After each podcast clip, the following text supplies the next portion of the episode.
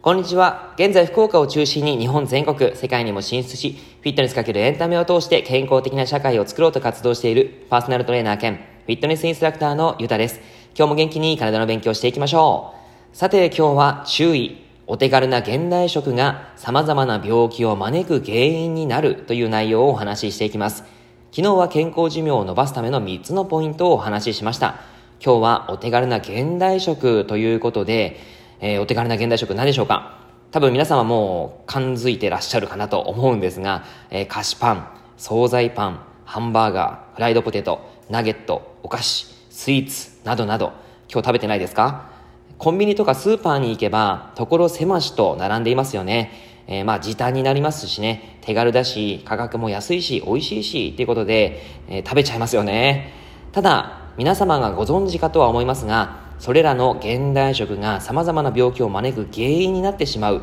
体に潜む体調不良の悪循環を断ち切る。これがすごく重要だったりします、えその内容を少しお話ししていきますのでぜひ最後まで聞いていってください。え今は良くても後回しになっているということでよく表現される分かりやすい例えとしてコップの水というのがあります人は体内循環をして老廃物や毒素を排出しています循環サイクルが問題なければ健康を維持し続けられるのですが、水を注ぐスピードと量を上げたらどうなるでしょうかコップから水が溢れてくるわけですよね。これが人に例えてしまうと病気につながるわけです。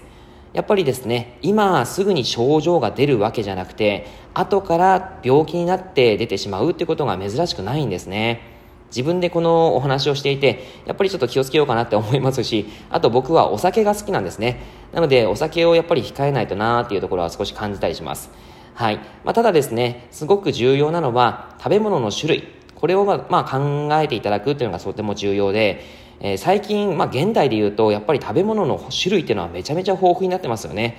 でも、一昔前の日本食からすると、質は全体的に下がっているというふうに言われます。まあ、全世界から食文化が入ってきているので、それ自体はとてもいいことだと思いますが、その影響で本来の日本人に合う和食を食べる機会が幻滅、えー、激減しているわけですね。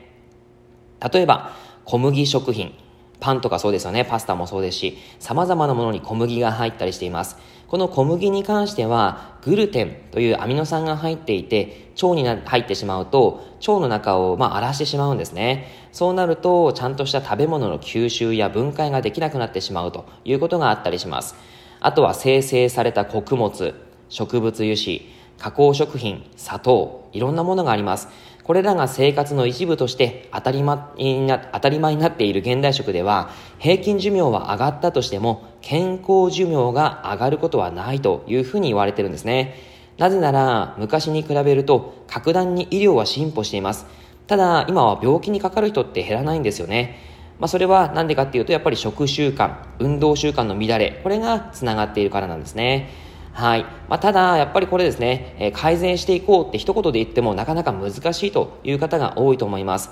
え、このラジオを聴いてくださっている方とか、あとはその周りの方ももし、あの、よかったらですね、えー、健康寿命、ぜひぜひ伸ばしてほしいなっていうふうに自分は思ってるんですけども、それをですね、やっていくためには、一つ一つ、えー、発見と気づきと、あとは、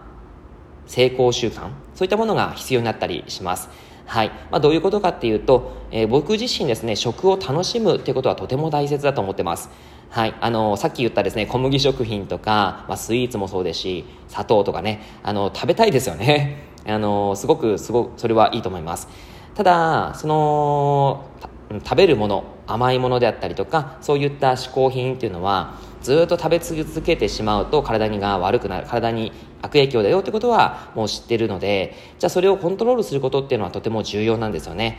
ただ、それを自分が制限しないといけないという形になってしまうと、すごく苦しいものになってしまうと思います。なので、食べたいものっていうのを食べないで何が人生だっていう形でね、言う方もいらっしゃるかもしれないんですけども、それはですね、やっぱりメリハリをつけることが重要かなっていうふうに思います。ずっと好きなものを好きなだけ食べ続けるではなくて、絶対にダメだけど、前後に調整した上で食べることは、心にとって、あとはまあ体にとっても必要かなって思いますので、それを自分が意識する、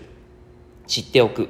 え感じておく。そういったことはすごく重要かなっていうふうに思います。はい。えー、小麦食品とか、えー、砂糖、植物油脂、加工食品、様々なものっていうのを、えー、まずは自分がどれだけ食べているかっていうのを気づいてあげて、で、えー、それをちゃんとコントロールするっていう意識を一つ一つやっていければなと思います。このラジオではそういった情報を配信していきますし、聞き続けていただくと1年後、2年後ぐらいに体が全然変わっているかもしれない。周りの方と全然違うっていうこともあったりすると思います。えー、ぜひぜひまた聞き、聞いていただければと思います。はい。今日は以上になります。内容がいいなって思えたら、周りの方にシェアしていただくととても嬉しいです。また、いいねマーク押していただくと励みになります。今日もラジオを聴いてくださってありがとうございました。では、良い一日を。